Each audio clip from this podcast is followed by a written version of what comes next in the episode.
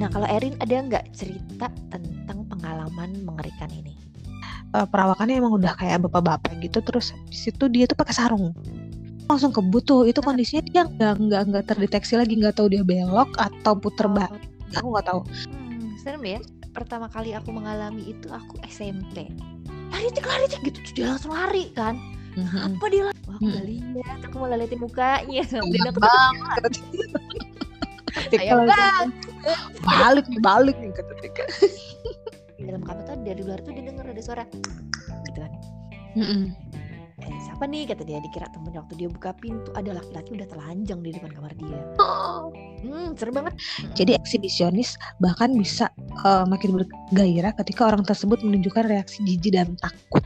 Sebanyak 2 sampai 4% eksibisionis adalah laki-laki. Namun tidak menutup kemungkinan perempuan bisa mengalami penyimpangan seksual ini gitu. Kan mereka minta atensi dan kita nggak memberikan itu berarti mereka gagal. Jadi emang disarankan untuk melengos aja gitu ya, pergi aja gitu kan dari dia. Jangan gara-gara ngedenger podcast kita terus langsung sok ngide, Pak, Bapak bisa sembuh gitu, Bapak -bapak.